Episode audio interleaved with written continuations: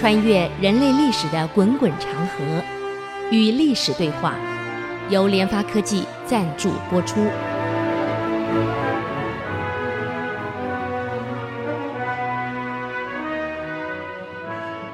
这里是 IC 之音竹科广播 FM 九七点五，您所收听的节目是《与历史对话》，我是刘灿良。上个礼拜我们谈到李硕劝服丁世良。那么他一再告诉丁世良，最后还跟他讲：“用则不疑，疑则不用。我相信你对朝鲜的一片忠心，我让你带甲带武器在我身边，我绝对相信你。啊，何况当时你是被俘而为吴氏干活的，不是你本意。现在朝廷有给你机会了，啊，你要不要试试看啊？有机会立功，也可以称侯称王啊，将来也很好啊。”丁世良感激涕零啊！他告诉李硕：“将军，我一定尽忠竭虑，为朝廷效命，我不会有恶心。这几天来，我观察您的为人处事，你真是个了不起的将领啊！士兵们对你忠心耿耿，我很敬佩你。可是我来了，没有立半点功也不好啊，来表示我对你的忠诚。”丁世良说了：“将军想要进蔡州府吴元济，你得先过文成栅这一关卡，你要先过。守文成栅的这个守将叫吴秀林，他拥有三四千的兵马，这兵马都很强壮。那么他是整个贼军的左臂，也就是进入蔡州中心的左臂。这个左边左臂一定要先拿掉。”他所以一直侵扰官兵，战无不胜，那是因为他手下有个大将叫做陈光洽。这个人啊，很勇，可是轻率，没有脑袋，打打先锋可以，嗯，很喜欢自己出战，因为是勇嘛，以为手下没人挡得了他。打仗啊，他他喜欢打，非常喜欢打仗，这一天到晚没有有事没事，骑着马出去打打又回来了。上面没有命令他去打仗，他也骑着一匹马就出来了，打打杀杀又回去了。他一天不打杀，他手会痒。可是没什么脑袋瓜，这个人很勇很猛。我只要出点小计谋，我就可以臣服这个人。将军，让我把陈光洽俘虏回来。这样，陈光洽一旦被俘虏，吴秀林的手下没有这名勇将后，他一定会投降。降给朝廷。李硕一听，好，那你要多少人马？不，我带十几骑就够了。就果然让十几骑引诱陈光洽出来，啊，地上挖个坑，连马给他掉进去，一下抓到了，带回来了。哎，奇怪，这么简单抓，为什么别人不去抓他？很有意思啊。那是因为别人对陈光洽用兵打仗不熟悉，他们同伙了，当然熟悉嘛。我怎么抓他？我太清楚了。你抓回来了。啊！一抓回来呢，这个陈光洽没办法了。再看看李硕这治军，再看看丁世良怎么劝服他，他投降了。陈光洽一投降，吴秀林完了，失去手下第一大猛将啊！再加上丁世良去信告诉他啊，说服他一定要归顺朝廷，不要再为虎作伥。这个吴秀林也愿意要献上文成诈向李硕投降。但条件是你说，你要亲自来文成招降，否则我不去。要面子嘛，你主帅不来，我怎么去投降啊？可主帅去危不危险？这危险啊！当年这个三国战争的时候，你看，在这个官渡一战，袁绍的大将张合、高览来降。这张合、高览可是袁绍手下第一大将啊，那功夫不在什么颜良、文丑之下，很能打呀！啊，跟关羽、过招也是平手平手的呀。率兵带着武器，哇啦哇啦哇啦来了，来降。曹操一听说张合、高览来降，亲自出去，出辕门的时候，这军营的大门出去的时候，张合、高览带着上百名的部队，骑在马背上。曹操一个人走出去，说：“将领，哎呀，丞相啊，你不能啊，你一个人出去怎么危险啊？那万一骑着马冲过来呢？你脑袋就没了。”曹操说：“没事儿，我去。”所以所有将领全跟出来了。曹操，你别跟，自己走出去，不带武器，就面对着张合、高览。曹操给他做大礼，行大仪，穿着宰相的衣服给他行礼。张合、高览一看，丞相是这样待人的呀，当场从马上滚下来呀，跪在地上，爬过去呀，给曹操磕头啊。这两人后来死心塌地，变成曹营中的大将，啊，功劳太大了。所以，当然曹操是冒着生命的危险的，万一高览、张合是他们假降怎么办？那只能说袁绍这个人不会用人，这两个是河北义士，本来是袁绍袁家的心腹，今天却背离你了。为什么背离？袁绍自己想一想，哎呀，军心民心尽失，所以曹操笑他袁绍这个人多谋少断，想的很多，没有果断能力，而且很多机会给他流失掉了。又不会看人，好人坏人他分不清楚，所以身边尽是一些没有能力的小人。那么小人跟小人在一起的，互相勾心斗角，互相呢栽赃对方，诽谤攻击对方。那你说，你一个领导每天都听这些杂碎的事，你怎么去解决大问题呀？张合、高览冒死打了半天，结果被冤屈，说他有背叛之心，全身又受伤，才灰心的投曹操去了。但没想到曹操是亲自一个人出来给他做大礼接待他，感动啊！张合、高览当时眼泪都出来了，这才是明公啊，我们该追随的人啊！你看，所以各位，我们从历史上我们学会当个领导，你怎么样把民心收复，变成你的人，人愿意为你奋斗。不要忘了，一个人的成功得有自己的团队。如果没有自己的团队，忠心于你、跟着你奋斗的团队，靠你一个人，你不会成功。记得，不管你在企业、你在政府单位都一样，一定要有团队。你要创业也是一样，没有自己团队，没有自己的有能力、有才华、你忠心耿耿的团结在你周围，不可能。所以这点，我想各位要成功立业，甚至要创业，一定要有一伙人帮着你干。你把历史翻开，那些创业成功的，你看刘邦也好，李世民也好，赵匡胤也好，朱元璋也好，到后来努尔哈赤也好，都是有十几个人忠心耿耿的围绕在他身边，一个没少，十几个人，能文能武，能有谋略的，懂战术、懂战略的，懂运筹帷幄的，能够冲锋陷阵的一群人，十几个人围在你身边，共同奋斗。各位，平常我们交结朋友。我们就要注意说，说身边的人，如果你要创业的话，在事业要成功，这些人一定要延揽好，啊，你才有机会呀、否则你真的要用人，无人可用啊。李硕的成功也是在这里呀、现在收服了陈光洽啊，现在吴秀林讲好，除非你主帅亲自来降，否则免谈。你说敢去吗？我们休息一下，再回来与历史对话。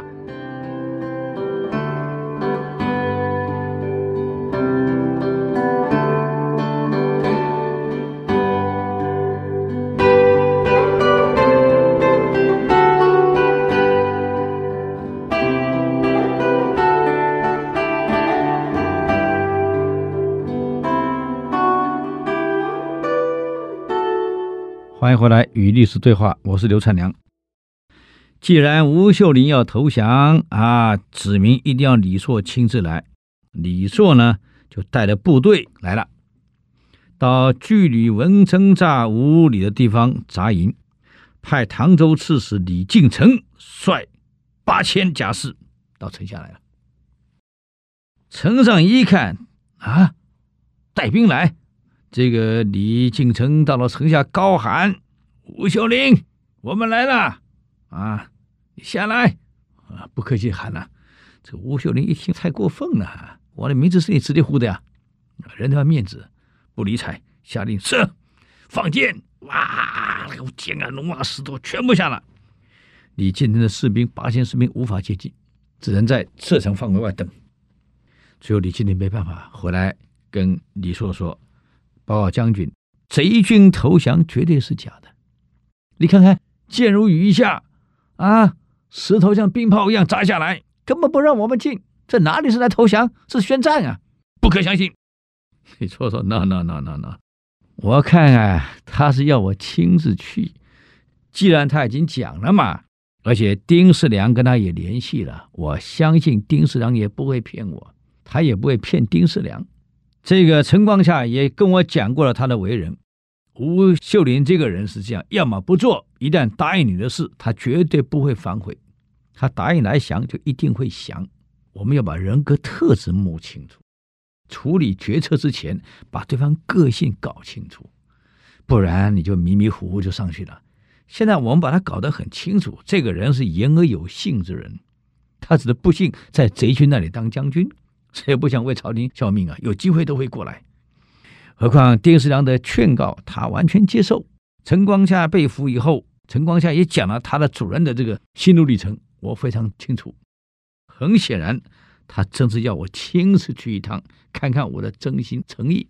看来我还得真的要学曹操啊，是走一趟啊，招降张合跟高览两位名将啊，亲自一个人骑马骑到城下，没有带任何人。高喊：“吴秀林将军，我是李硕，我来了。”这个吴秀林从城上一看，怎么一个人来啊？啥没带啊？知道了，你是真心要我想你，你绝对是个了不起将领，否则做不到这一点啊！你对我绝对没有信任，也不敢这样。所以吴秀莲从城下冲下来，啊，冲到门口，拜倒在马下。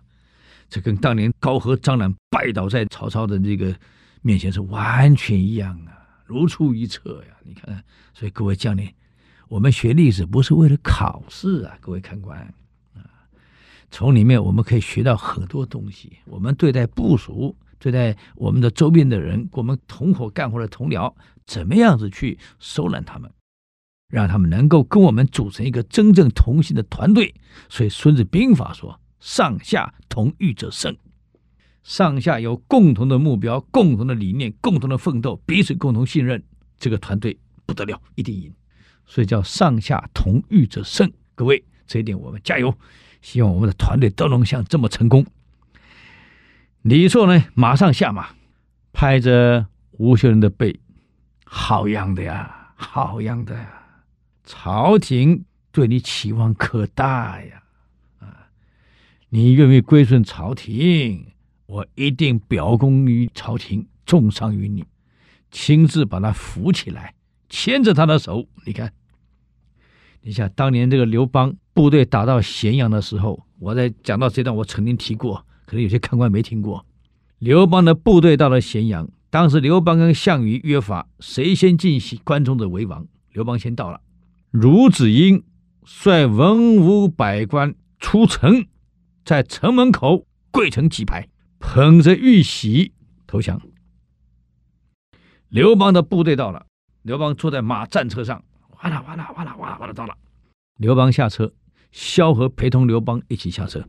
刘邦走到了孺子婴的面前，非常礼貌的右手伸出来。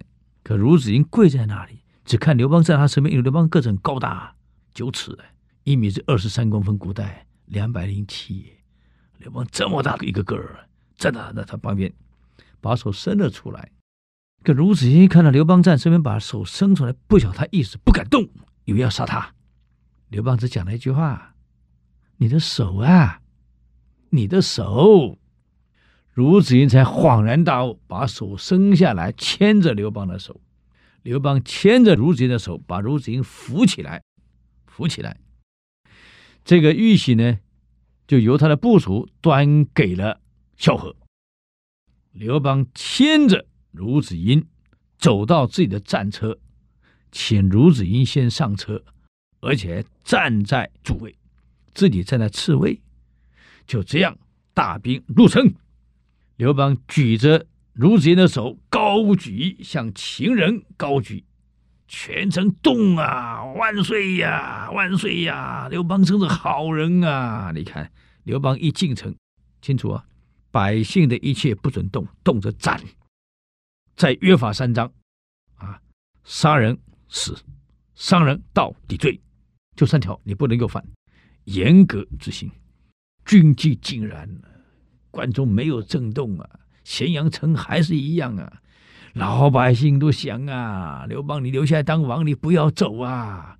刘邦安顿好鲁子英全族，不准去碰他们，王室该有的一切享受不能停，待遇不能停。你看，就这样稳下来了。可项羽到了咸阳呢，纵他的部队烧杀掳掠，第一，第二。把咸阳城秦桓宫烧得干干净净，烧三个月。第三，把鲁子英全族通通腰斩。你说民心军心还在不在？全丢光了，蠢蛋啊！这项羽啊，真可惜呀、啊。他只要能学会刘邦那一点点温良恭俭让，学会刘邦那一点点宽宏大量，学会刘邦那一点点。去体恤一下人民跟战俘。你想，我今天打败仗，我是害怕的，我恐惧的。心理学讲得很清楚，人类一辈子永远追求安全、信任、自尊跟自我实现。你一定要感受到他跟你合作、投降你，或是打败了、被你俘虏了，他是安全的，你是信任他的，而且你给他有自尊。我告诉你，永远跟着你奋斗。刘邦虽然没读心理学，用的真漂亮。项羽，哎呀，他只要能学会一点，江山就改了，以后不叫汉朝，叫楚朝。各位，往往人的失败就是哪一个关键点你没掌握到，一起举措，全盘皆输，真可惜呀，可惜呀。好，那么李硕呢，招降的这个吴秀林，一样学刘邦，牵着他的手回军中了。结果如何呢？我们再休息一下，再回来与历史对话。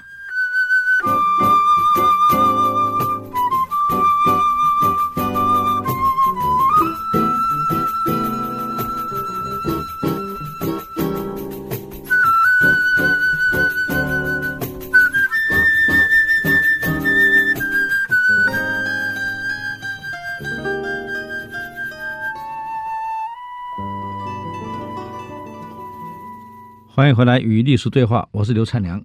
那么我们刚刚谈到吴秀林也投降了，那么吴秀林手下还有一名部将叫李宪，哇，这个人呢是有才华，只是吴秀林没有发现而已。这个李硕这个人很厉害，一眼就看出这个人了。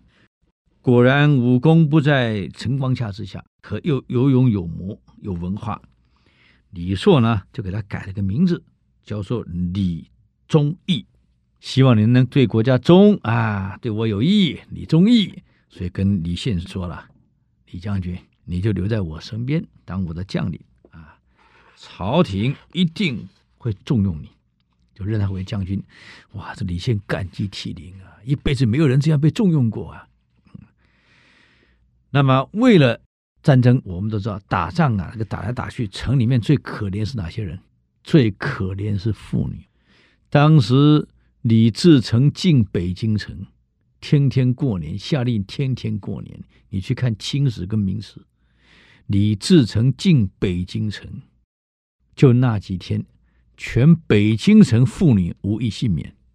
为什么要无一幸免？这个我不用解释，你们都知道。哈哈，这些土匪是男的，你想一进城，所有妇女无一幸免。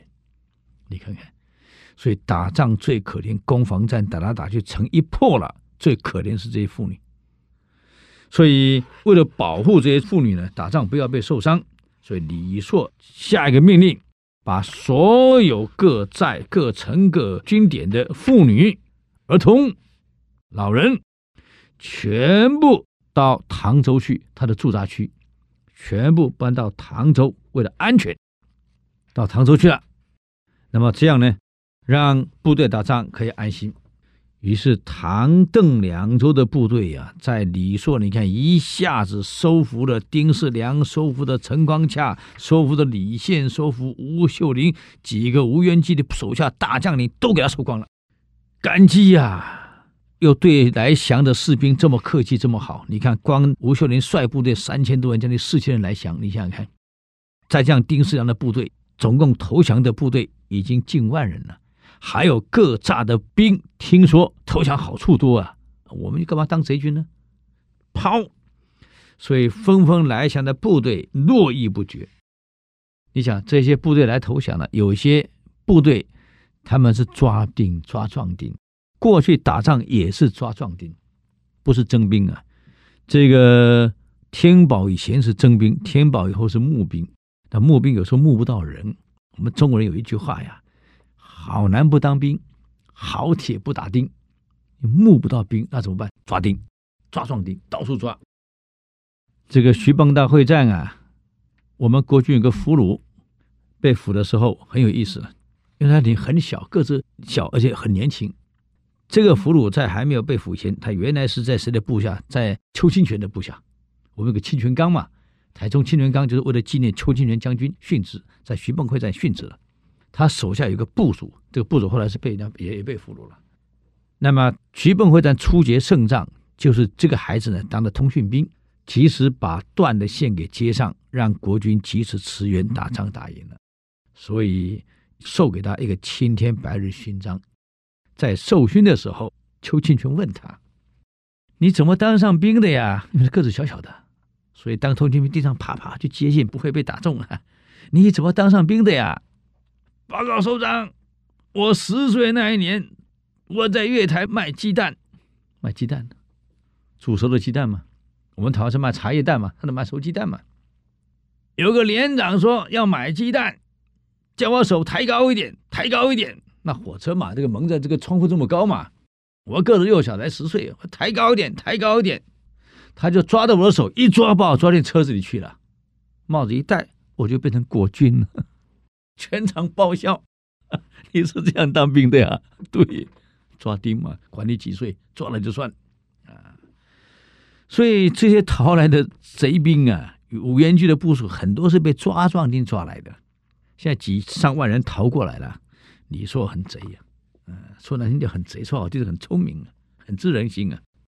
各位，我知道你们在贼方当贼军，不是出于你们的自愿，都是抓来的，或者骗来的，或者威胁、胁迫来的。我很清楚，不管你们在哪一边，你们都是皇上、君王的百姓，君王的子民。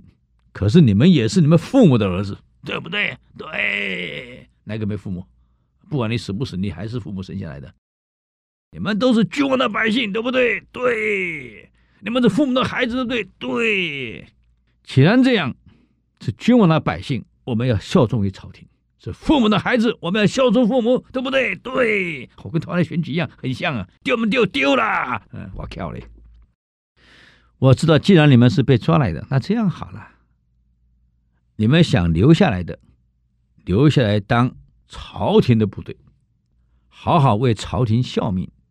你们想回家孝顺父母的，忠孝你可以选一个。我发放路费，有父母的，我给粮食给钱，你们回去孝养父母。想留下来跟我继续奋斗的，为国家立功的，欢迎你们留下来。哇！我告诉你啊，八千多人自愿留下，少数人走了，回去孝养父母去了。所有人感激涕零啊！回去的给路费，没回去的给军饷，一样发给你啊！重新整编，变成心腹部队。你看，贼军变成他的心腹部队，效忠于朝廷，现在可光彩了。走出去不会被他骂贼军了，你看多好！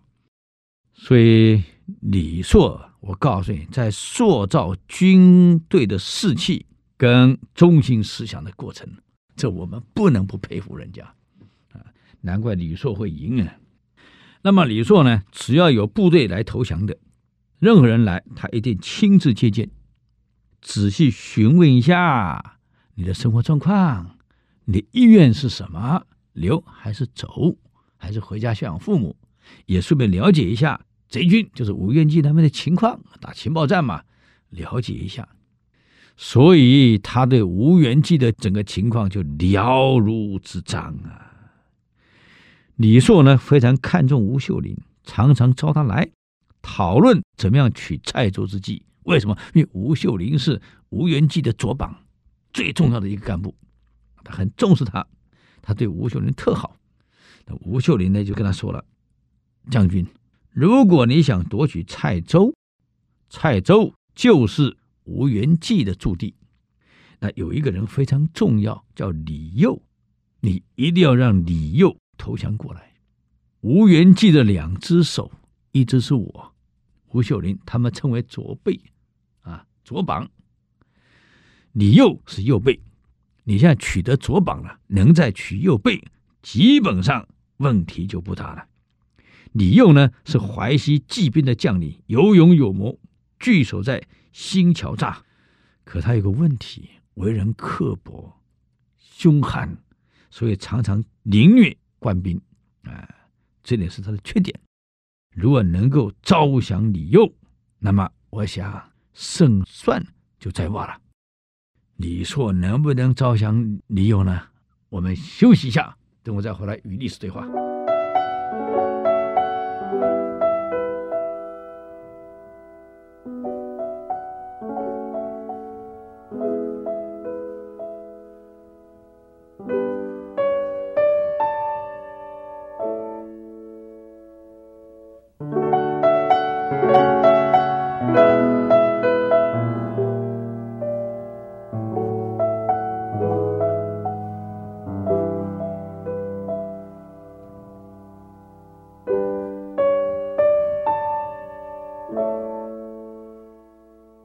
欢迎回来与历史对话，我是刘灿良。刚刚我们谈到了，现在得左膀右背，左膀是吴秀林，右膀是李佑，怎么把它取得？这样你李硕才有机会晋级蔡州。你看，我们要打胜对方，一定要把他左右背一个一个删掉，到后来剩你一个，你已经没有人可以帮你了，不是好办了吗？所以，怎么样取李佑呢？情报战很重要。有些投降的士兵啊，被放回去了当内应，哎，这个很厉害。所以情报传来，李硕知道李佑在哪一天会带领士兵在张才村割麦，打仗需要粮食啊，割麦。所以呢，他就把襄虞侯史用成找来，这可是李硕这个大亲信，又很能打仗，很有能力，找来了。他说：“师兄啊。”我跟你讲，我现在情报绝对没错。李佑呢，现在率着他的部队来割麦，来割麦不可能穿盔甲，听懂吗？我告诉你啊，有穿盔甲跟没有穿盔甲差很多，盔甲至少两三层哦。因为我在沈阳的时候，他们拿给我套过清兵的，哦啊，太大件了，明明是衣服，我套变裙子了。你看那个将领多高，拿双刀的，他是内里是布。布的表面呢，全部是钢丝接起来的，一条衣服直接穿上去。所以因为里面是布，所以不会摩擦到皮肤。你还要穿内衣在，可外面那一套呢，全部是钢丝，所以箭射到的时候不一定射得进去。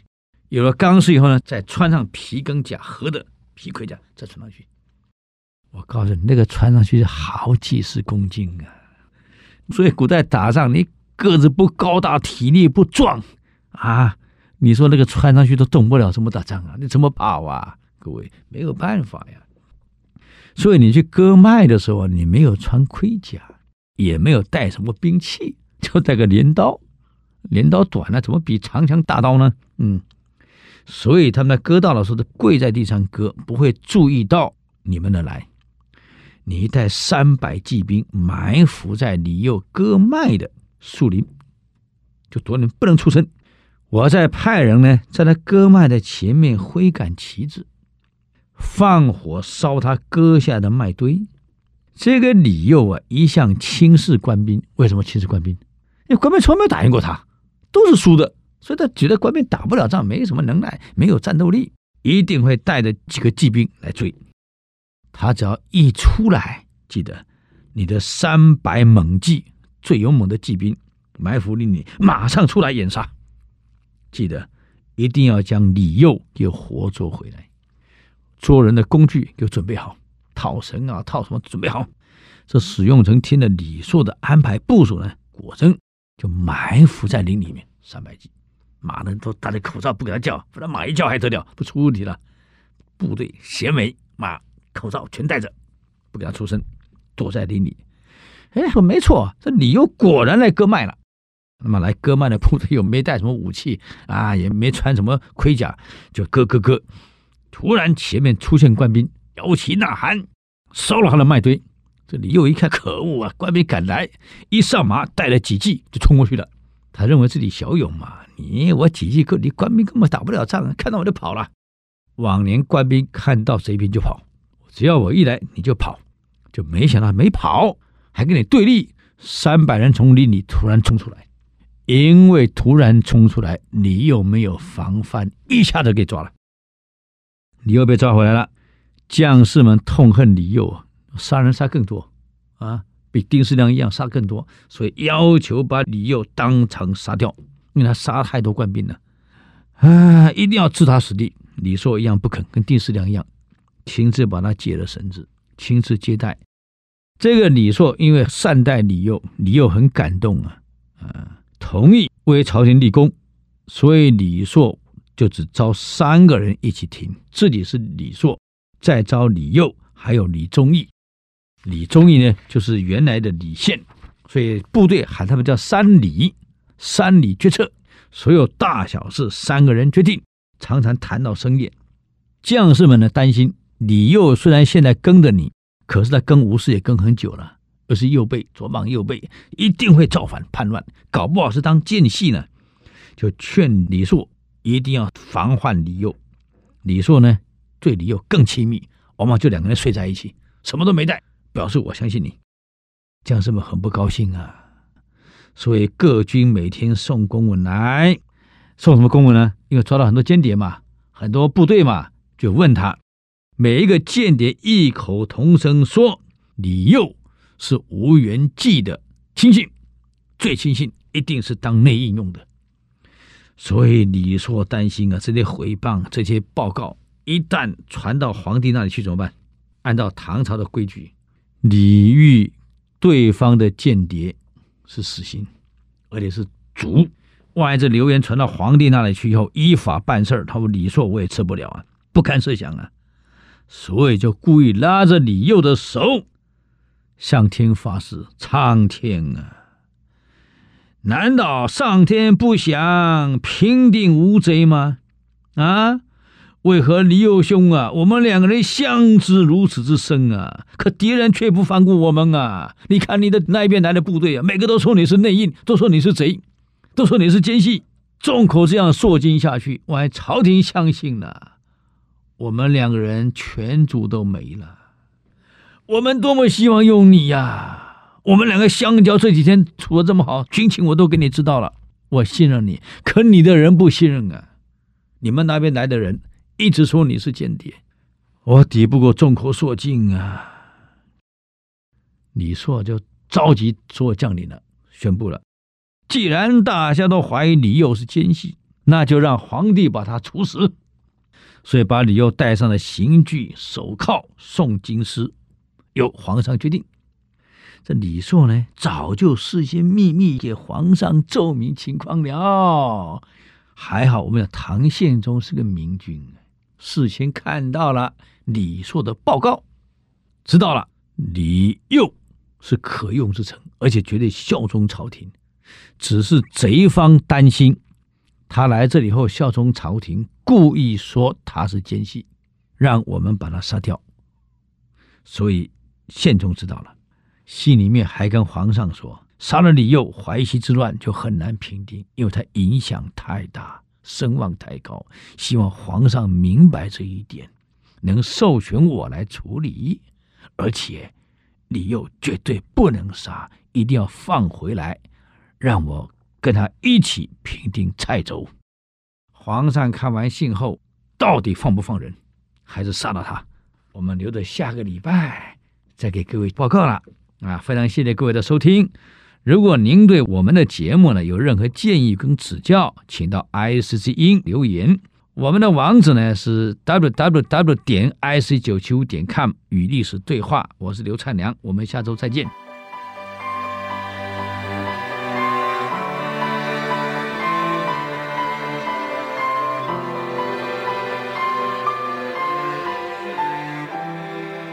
以上节目由联发科技赞助播出。联发科技邀请您同游历史长河，发现感动，积累智慧，扩大格局，开创美好幸福人生。